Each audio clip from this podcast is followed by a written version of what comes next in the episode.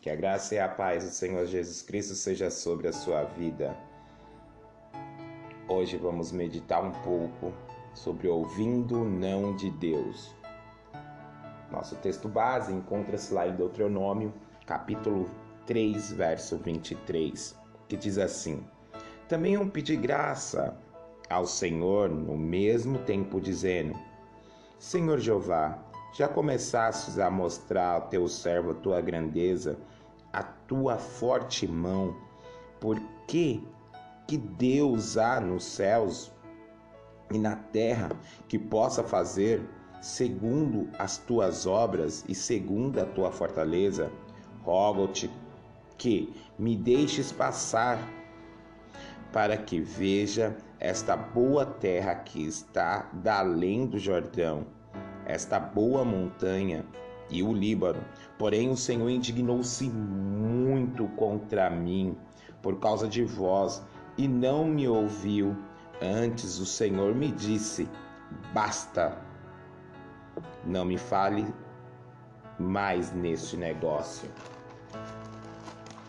O verso 27 diz assim, ó: Sobe ao cume do Pisga e levante os teus olhos ao ocidente, ao norte e ao sul e ao oriente, e vê com os teus olhos, porque não passarás o Jordão.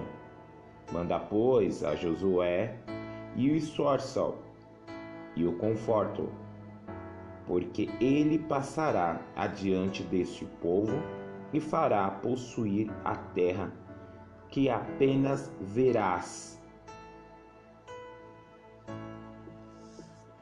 Moisés já havia recebido o não de Deus.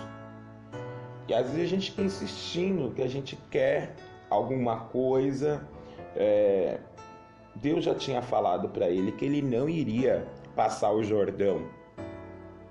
Que simplesmente ele tinha que se contentar com isso e ponto.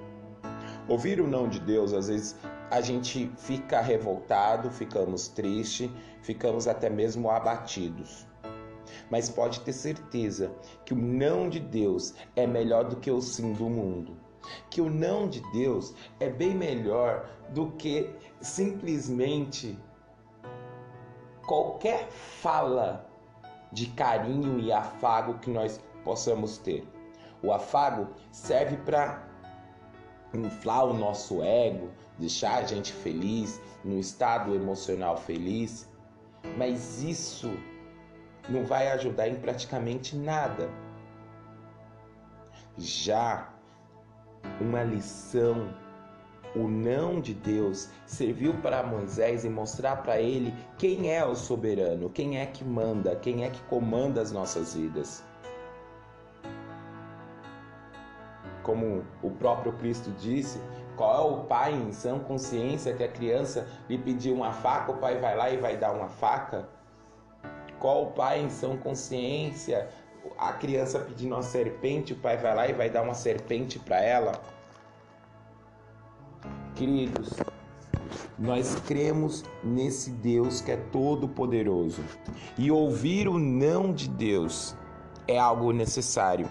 Precisamos aprender. É difícil? Às vezes pode ser.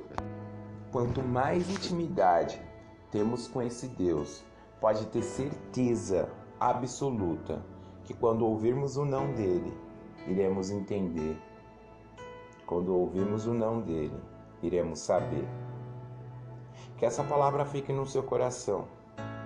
Às vezes a gente estamos acostumados de uma relação com Deus, tipo fast food, sabe? A gente pede, ele nos dá. A gente pede, ele, ele nos dá. Mas também Deus não dá. Deus não faz, porque a vontade dele tem que ser a soberana sobre as nossas vidas. Nós temos que entender que ele é o Senhor e nós somos os servos.